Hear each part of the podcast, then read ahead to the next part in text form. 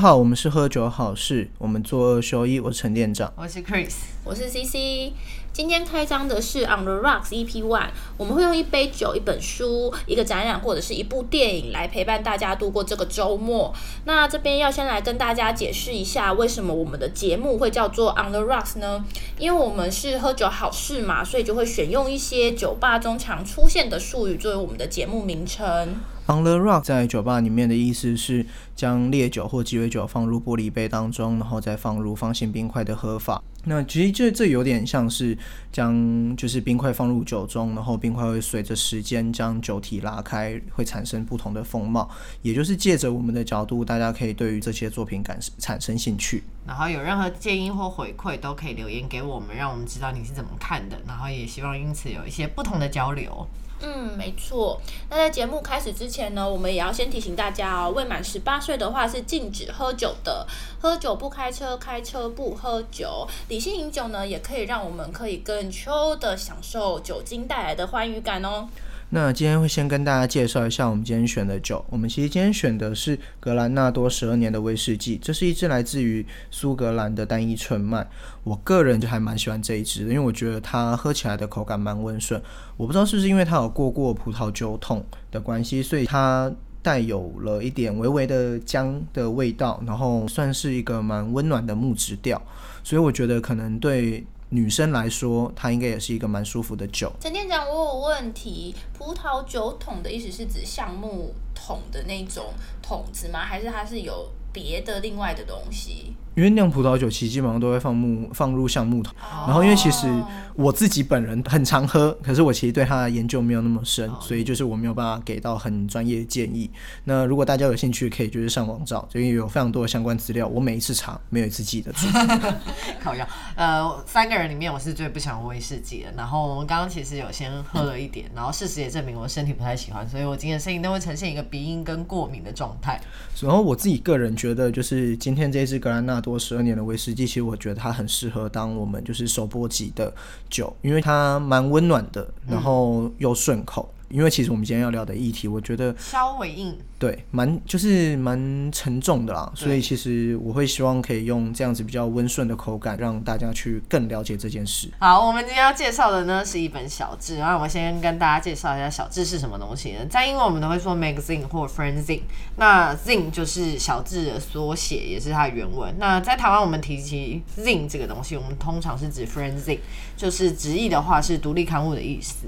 然后这样子。的东西呢，通常是以表达理念为核心，不会以盈利为目的的独立出版作品。其实最早最早是一群热爱地下音乐的粉丝们，就是想要帮他们的偶像做记录啊，然后用来交流使用的。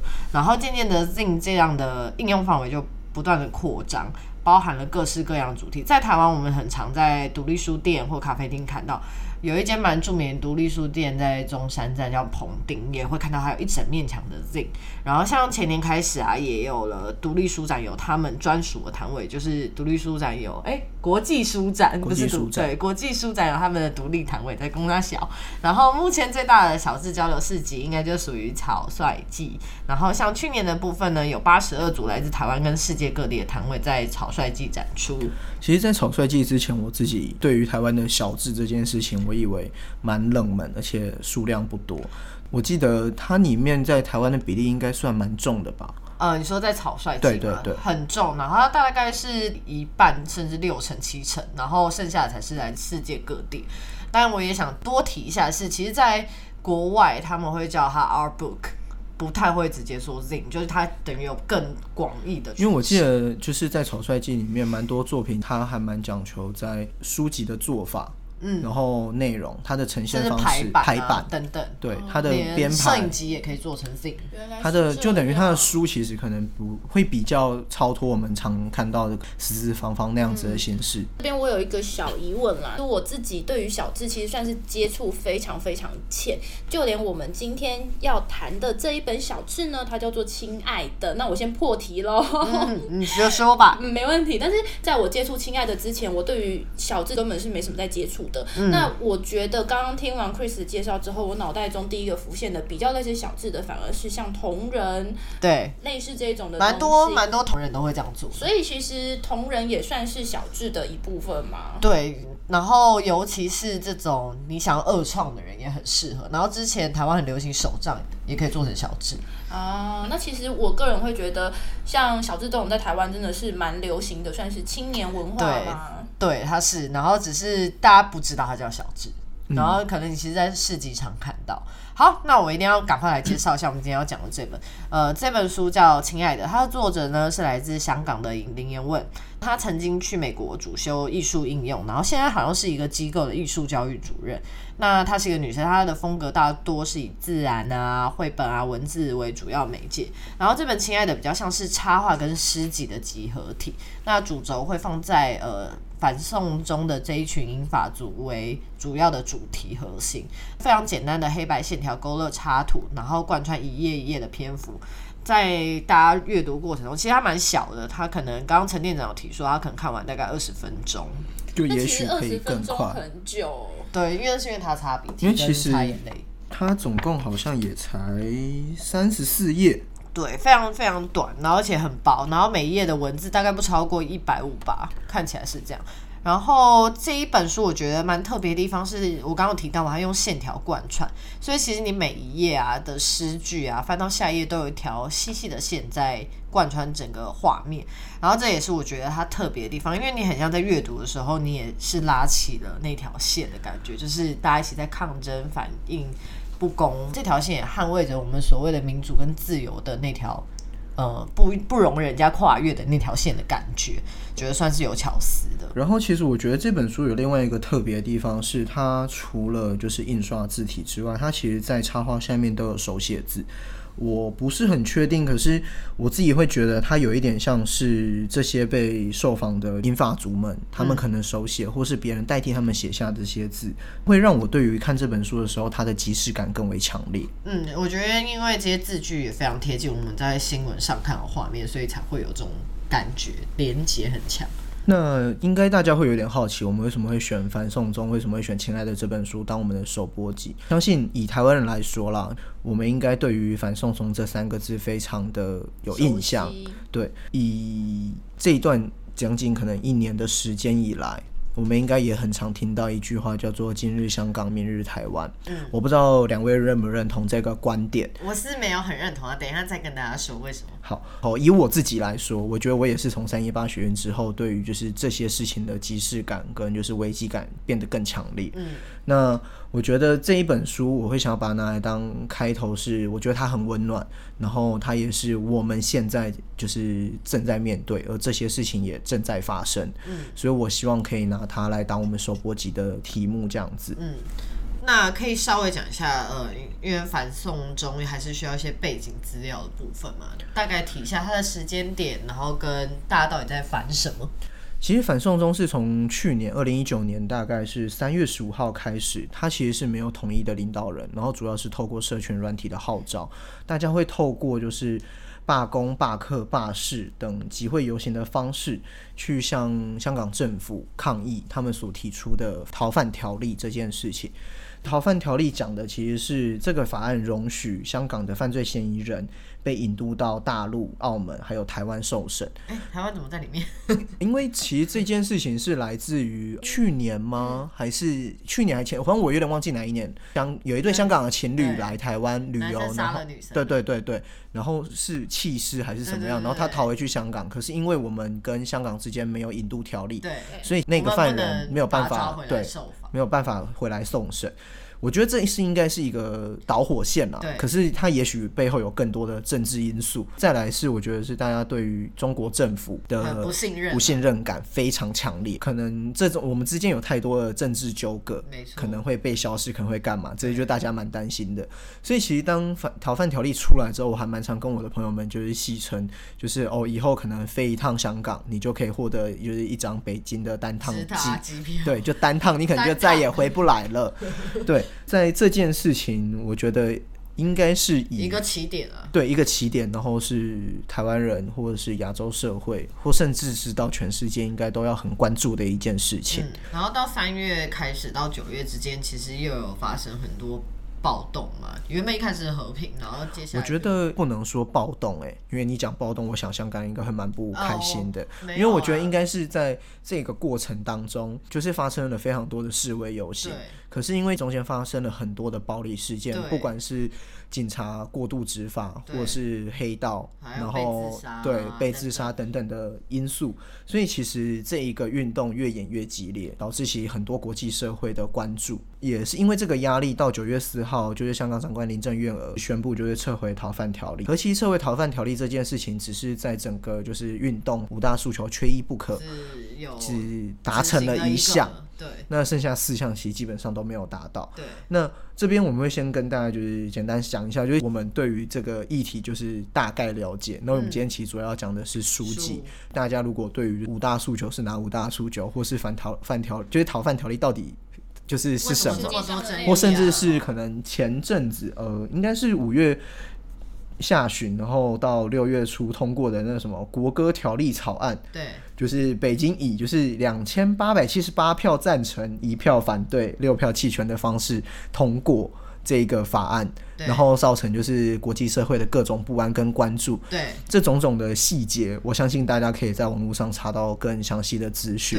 那其实我们今天就还是要回扣今天的主题，就是《亲爱的》这一本书。对那我觉得这一本书里面很重要的一个主角在于就是英法族，嗯从三一八学运，或者是呃，可能再早期一点的野百合运动，嗯其实我们应该都可以蛮看到，都是以年轻人居多，对，会出来抗争，因为体力比较够吧。就是可能也是对于未来的不安、跟未来的担心，还有对于社会的期望这。样把英法族视为一个看不到未来的人。嗯，是这样讲吗？其实我觉得应该是说，这个状态下是大家可能接受更多的新资讯的时候，你会有对于社会进步有更多的期望吧。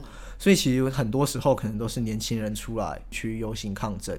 然后我其实还蛮难想象，就是什么运动能到了银发族都要走出来的状态。那个啊韩国语啊，OK OK 完全 OK。我爸妈就是会去那种活动的人。OK 哦 OK OK。造势活动哦 OK，OK 中华民国国旗狂挥，中华民中华中民国万岁！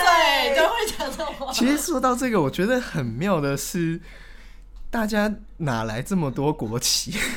就是我你们家，超多的哎，我们其实应该从小到大，我人生第一面国旗是去环岛的时候带在身上，请问你还自己的国家为什么带国旗？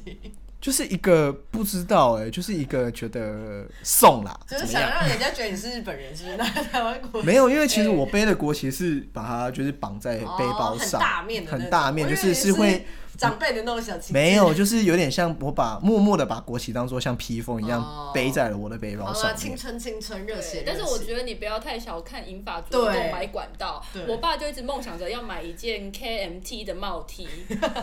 OK，嗨，对，那我们要把话题拉回来，我们今天主要要讲的其实还是是亲爱的，没对错。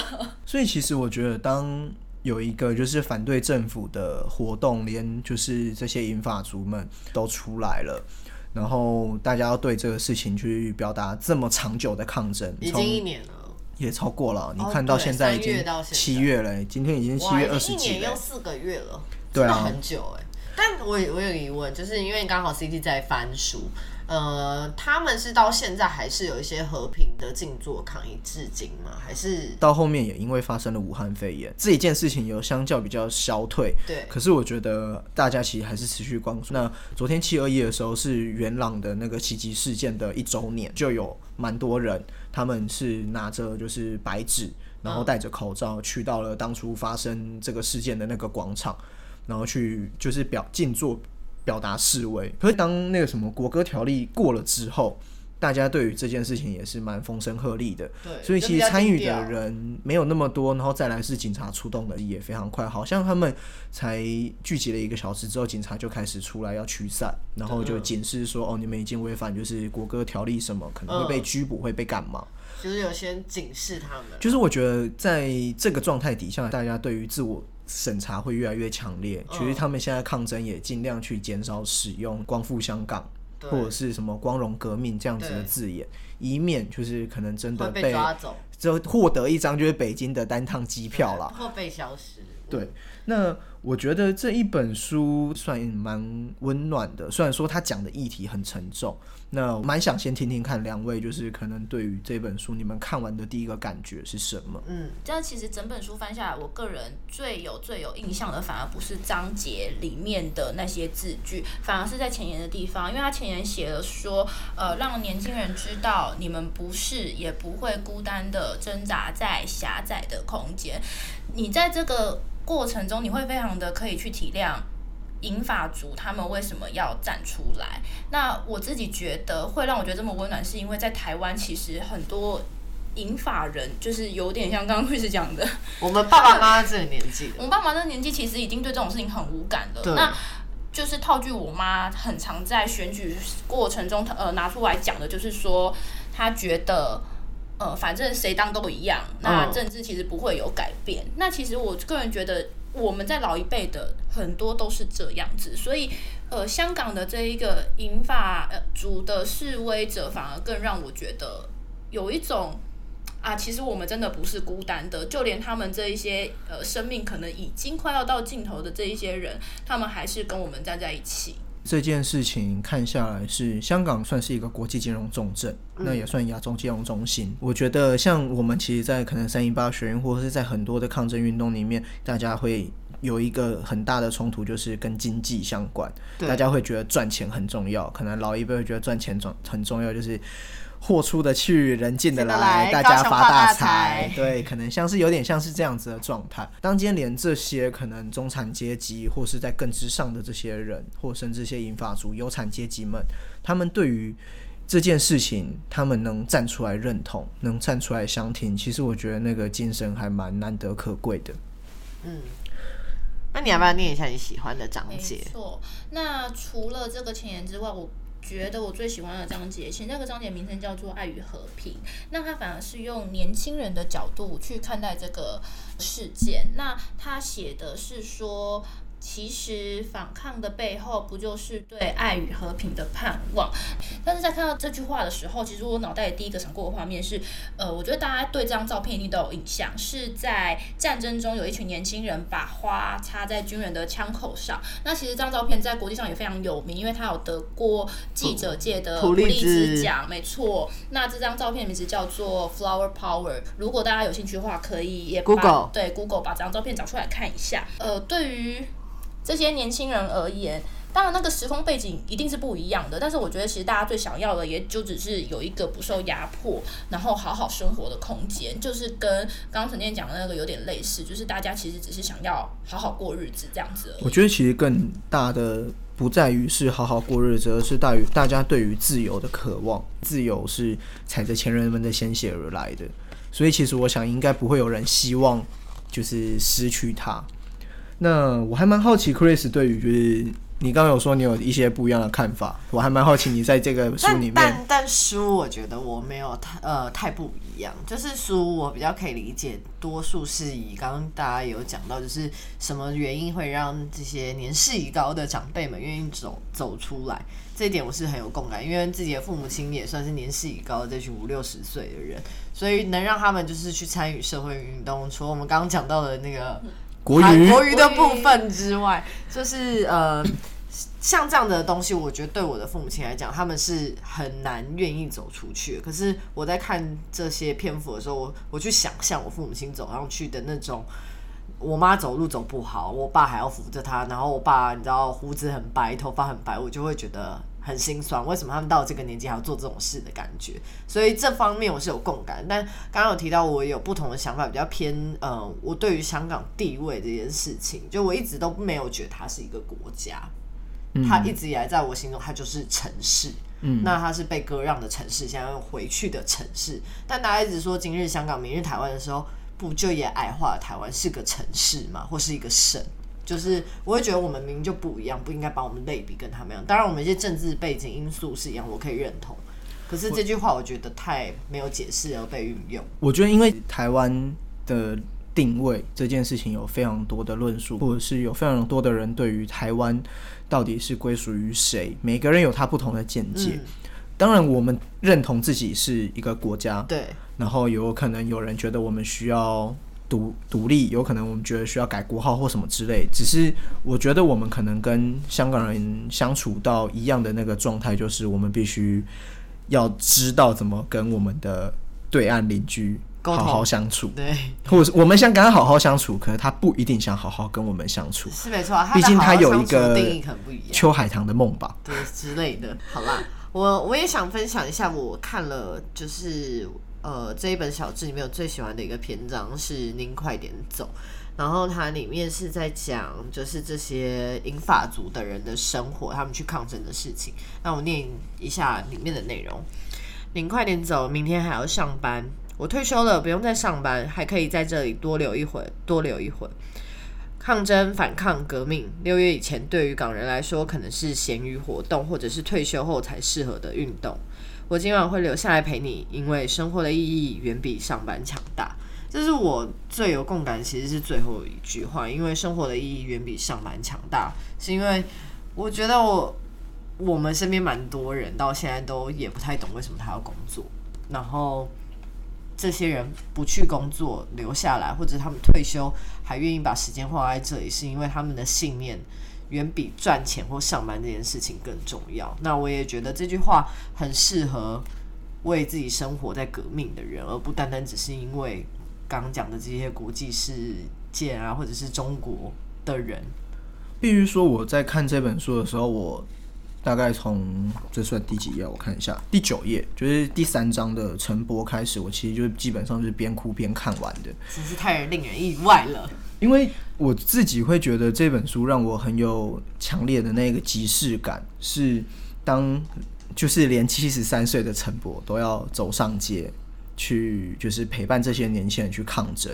然后当他抗争之后，他可能就是被不公平的对待之后，这些年轻人要反过来守在他身边，就是这样子的剧情。其实我觉得很，你现在可能怎么讲？要哽咽了。有一点呃，就是这个状态，我没有想到会是在就是抗争的现场发生。我其实没有想过，可能到了现在，我们还会有看到这样子的场景，或者是透过文字这么近，我这件事情可能离我们这么近。我自己会觉得是在回想到三一八学运的当初，呃，不管是冲立法院，或者是呃和平静坐，在。看到我们对于这些事件，对于这些就是政策开始去关心的时候，你会发现其背后，我自己会觉得，不管是他说你说他陷阱吗，或者是背后所代表的那些意涵，其实都非常的沉重。嗯，然后有可能一个我们不注意，我们的某一部分就不是我们自己的。就如果以服贸来说，也许是经济的自主权；对，以逃犯条例来说，也许是法律或者是相就是相关的自主权，再也不是自己的。那我们如果一一点一点的失去了这一些，那会不会在未来的某一天？连自由都不是我们自己的，呃，对于那个的即视感是来自于这里。那我还蛮好奇，就因为其实这个事件对我来说很对比的，就是对比回三一八学院这件事情。我自己是当初是有去静坐了，我没有冲立法院，我没有那么不好意思，那时候人在高雄，就静静的看着你们被打。那那时候人在南投，也是静静的看着你们被打。OK，所以其实只有我。OK，好，那。我自己会觉得，在三一八学院里面，我还蛮多蛮感动的地方。可能我想，这个些感动的地方，在就是反送中里面也会出现。对，其实，在三一八学院里面，我最有印象的，其实是在晚上，我们其实静坐在那边，都会有一区，就是建民讨论区还是什么，反正建民的建是那个建，对，就是那个建。那其实都会有一个主讲，也不一定说会有主讲人，可是就大家会分享，就是这一段过程，对，为什么参与，或甚至是这些法条到底后续的影响是什么？因为有时候法条的。不是只是单纯的那个样子。嗯，那个我一直以为反送中是在反对这些是黑箱，而不是反对条例。其实反黑就是黑箱，反而是三一八学运爆发的点。嗯，因为当初的国民党就是要硬推，所以其实他那个时候的黑箱比较是爆发的点。可是反送中条例是大家知道他要送审，大家出来抗争，希望去阻止他。两者之间的状态是有一点不太一样，可是其实大家都是对于未来的担心。嗯，可以理解。那我还蛮好奇我们的反面意见吗？对啊，两位刚刚有提到，就是你们可能对于香港看你们被打，哦，我们不是不是不是我他是说不同的观点啦。我自己就可能我自己的同温层比较厚吧对，，你我所深读吗？我觉得应该是天然毒吧。我觉得我觉得应该是说他台南人没办法，不是不是是不是 不是，其实我们家因为我其实是外省人，我们家是外省人，啊所以其实我们是跟着国民党来台的。嗯我也投过马英九，好吗？我也投过马英九。羞耻了吗？不好不意思，是不是，就我也投过马英九。我们家其实就是蛮蓝的，对，可是我说的天然毒是我很认同我自己是台湾人。嗯，懂。那以我的家庭背景来说，你要说我是中中国人吗？或者是我要自己说我自己是中国人吗？我觉得不会反对对，我其实不会到完全反对。我自己的这个脉络对我自己就是这样来。对，那可是我更认同的是，我是台湾人。所以当今天有一个国家要逼迫我去改变，这听起来比较或是去想像是我没有逼你讲说你是中国人，你也不会觉得怎么样。但如果我逼着你讲，你就会觉得干他妈的我是台湾人好吗？对，就是我明明就有自己的国家，我明明就在这个地方长大，我为什么不能认同这个地方？嗯，懂你那。觉得香港人可能也同样地方是，你说它是一个城市，没有错，它是一个城市。嗯可是我觉得更重要的事情是，他们其实更认同的可能是香港人，因为我想香港人跟台湾人可能某部分也都会觉得我们跟中国人不一样，就算他是城市，我们是国家。如果你今天真的要这样讲的话，可是我们就是不一样，不管是在文化背景，不管是在用字遣词，不管是在很多的事情上面，我们跟中国就是不一样。这会让我想到我之前去中国工作的时候，我们都会说我们是台湾人嘛，但他们会就是无意识的修正说：“哦，你从台湾来。”就比较像这种感觉，就是呃，今天如果我们跟其他省份的人交流的时候，他会说我从广东来，但他不会说我是广东人。你大概懂那个？我大概懂那个逻辑。对，就是如果你今天要强调你的地方的时候，就是你不能用一个我是什么人为结尾。就我觉得这个就是大家对于认同的不同。然后我其实为什么会说是比较算是天然独，其实是因为我对于自己的家乡的认同，认同自己的家乡。省份的这个部分，不是还是说台南的部分？呃，不是，其实其实是对于台湾的部分，嗯我其实是非常认同，就是台湾是一个独立民主的国家。嗯，那我觉得，不管我们今天你说它叫叫中华民国，不管它要叫台湾，叫什么都好，就我就是台湾人。对。嗯就我觉得那今天通过了护照改名法，你开心吗？哦，今天通过了，今天通过了，我不知道这件事，我其实没有特别有感觉，因为对我来说，我就是独立的这。有点像是心中自有神。你知道，我就是觉得我就是台湾人，不管你今天要我拿中华民国护照，或是拿台湾护照，这我也是跟你一样的。我就觉得啊，我就独立。你今天跟我说，哦，要改国号啊，我们就选一个好听的啊，对啊或者是你要干嘛，就我就是独立的啊。那我觉得其实你还没有到就是真的非常独啦，因为我有朋友独派的是说中华民国已死这种，因为他那个其实就要牵涉到非常多历史问题，就是什么台湾未定论啊，然后什么对开罗宣言啊没，对民国民政府撤退来台啊，民国三十八年但我觉得我们这通常今天都是我跟本省人朋友会吵架的地方。。但我觉得我们今天就不用讨考虑对这么多，我们先聊一聊我你们自己先讲一下本身的你的立场经验好好，我。先听你的，我蛮好奇的。啊，其实我个人觉得我自己并没有一个特定的立场，哎，甚至我觉得我的立场可能跟陈店长有点像。那为什么我会用可能呢？是因为我觉得这是一个世代上的落差，原因是因为我们家也是外省人，甚至于现在是三个外省人坐在这聊天啊，这个平台 就是我爷爷就是真的 就是民国三十八年的时候跟着对跟着撤退来台的那一区。嗯。那其实我觉得我爸爸受爷爷那一代影响非常的大，可是因为我个人会觉得很疑惑的是，我爸爸也不在那里，就是也不在中国大陆出生哦，他就是在台湾出生的小孩，可是他就一天到晚会跟我说，我好想回大陆去哦。然后我心想说，你要你要回去哪里？哎、你爸跟我爸可以当好朋友。没错，那那为什么我会觉得我很疑惑？是因为就是之前年少不懂事的时候，也就是真的是完完全全国民党那一派，我就觉得、哎国民党就是好啊，给他一个赞。傻小，但是我我觉得这个是完全没有仔细去思考的结没有自己果独立思其实考，没错，我应该是说，我们我觉得你会跟我蛮像的是，以前我们都还蛮没有去思考，就是家里人说什么就是什么。从小我的周遭都对于国民党是保持着支持的态度，民进党就是烂，呃，就是蓝是什么绿区怎么样怎么样，就是民进党就是烂。我我奶奶会指着陈水扁大骂不要脸。换一个时空背景，可能那个时候不是马英九出来选，是韩国瑜出来选。我相信，也许在那个时间点的我们，可能都会投下去。我觉得也许，呃，也许，有点难，至少马英九长得还好看一点。可是我觉得就是人家要跑马拉松哎，韩国瑜在干嘛？哦，OK，人家有在打麻将啊，哦，国粹呢国粹呢。反正其实我觉得是我们对于这些事情的认同，然后再加上其实后面发生了太多的事件，嗯我想知道他是什么时候，C C 是什么时候开始有自我意识？自我意识，我觉得跟上大学有很大的关系，因为其实我学校就是在一个啊鸟不生蛋，呃，我不能这样，对不起，老师你不要被对不起，老师对不起，你被肉搜，我们没我办法。学校就是在中部的一个大学，呃，刚刚有讲就是在南投。那其实，在这个地方就是刚好会，因为刚好在中间嘛，所以其实北部同学也很多，南部同学也很，班上各自政对班上各自政党的支持者的同学们也很多，那你那时候就会接触到其他人的想法，然后你也会觉得说啊，其实原来他们他们是这样想的，就像刚刚陈店长讲的三一八的学运。我这样讲，其实我是就是看你们被打嘛，但是其实我非常多的同学是有去现场 我也然后我也看着有他们去，我也看他们被打。而且他们还跟我说这样可以翘课哎，你不去吗？哎，没有，我觉得他们重点是我们班上的老师们也有人支持，然后那时候还在上课的时候就说，哎，如果是因为去学运而没有来上课的，那这一堂就是不会记他们任何的，对我们那时候也有有点类似这样的结果。那你从他们的身上，你可以知道说，哎、其实那他们为什么这样想？那你会觉得，哎、其实他们在某些部分。你会觉得说，哎、对，这个这些东西是自己从来没有想过的。为什么他们会觉得好？可能寂静一点，为什么他们会觉得中华民国已死？对，对，当你去听他们的观点的时候，你就会觉得啊，其实你以以往认知的世界好像是有一点太过于独断，嗯然后你就可以理解他们在想什么。那可是我个人会觉得，我目前的过程是还有一点在建构中，这也是为什么我一开始用。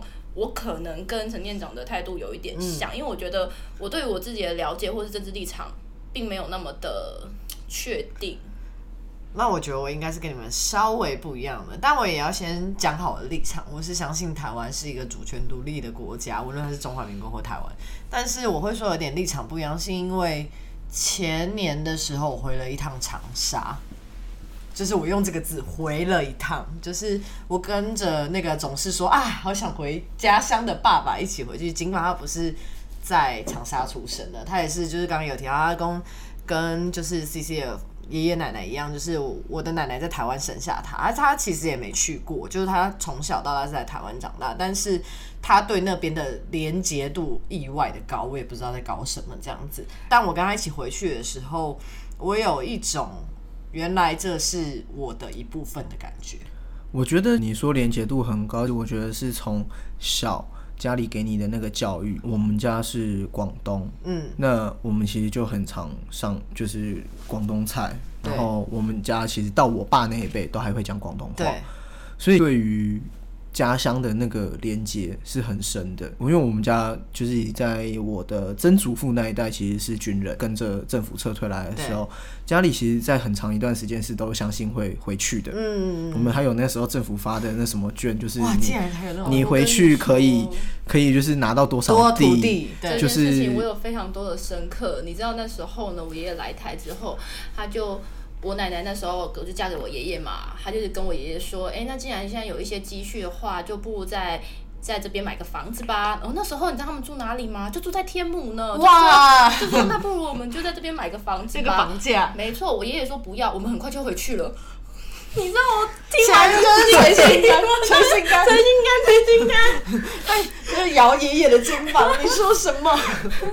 好了，我也继续讲一下我那时候回去的状况。就是我为什么会说原来那是我的一部分的感觉，是因为我见到了我爷爷的兄弟，他们还活着。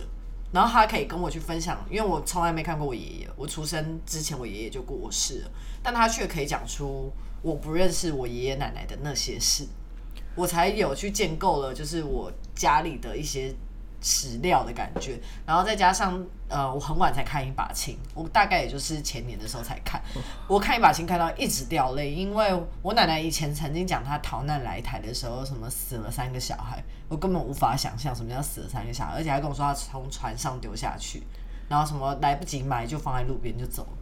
完全无法想象。当我去了一趟的时候，我才可以理解。一把青是我还蛮喜欢的一部作品，然后我也是边看边掉泪。嗯，因为我们家也是跟着撤退来台，然后他们是在大陆出生的，我的爷爷他们是在大陆出生，所以其实他们来到台湾的时候，一开始是有走散，就是家里有非常多可能从大陆带过来的东西。你知道，像一把青里面有出现那种逃难，他们可能用那种木箱。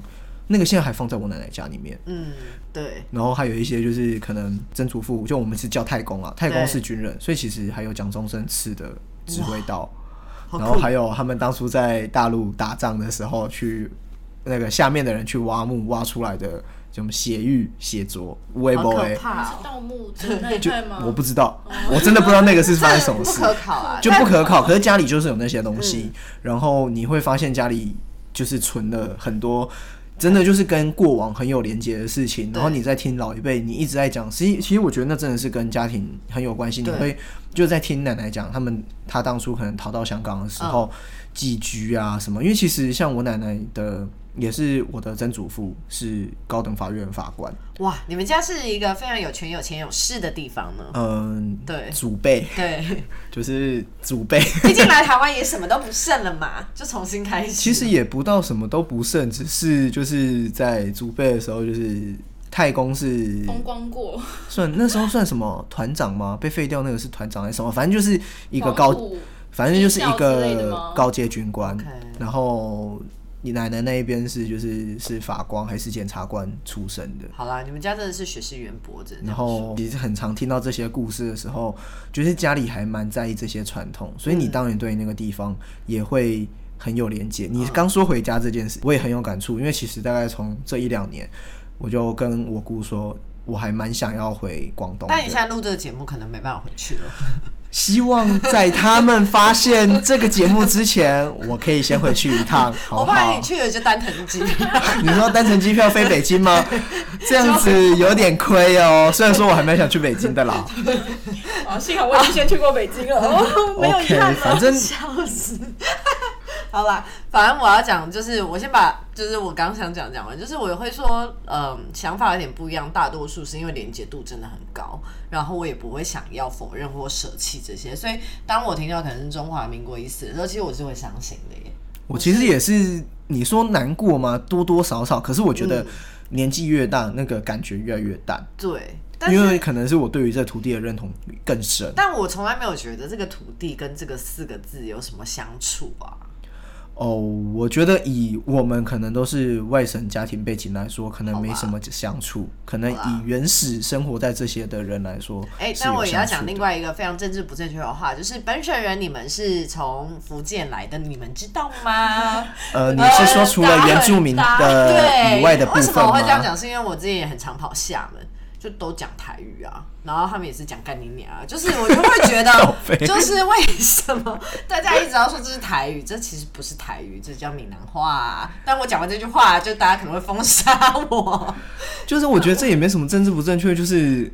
我觉得什么时候来到这个土地都其次，是大家对于这个土地的认同。对，我是认同的。我要继续讲这个。其实我觉得真的是什么时候来这块土地，其实都我觉得都没有关系，只是大家对这块土地认不认同，然后有没有对这块土地付出，我觉得是比较重要的。而且我觉得很多东西其实是名词的定义啊，就像我刚。跟你说，我看这本书也是会有感觉，只是我的感觉的投射可能不见得跟大家可能抗议啊、示威这些有关。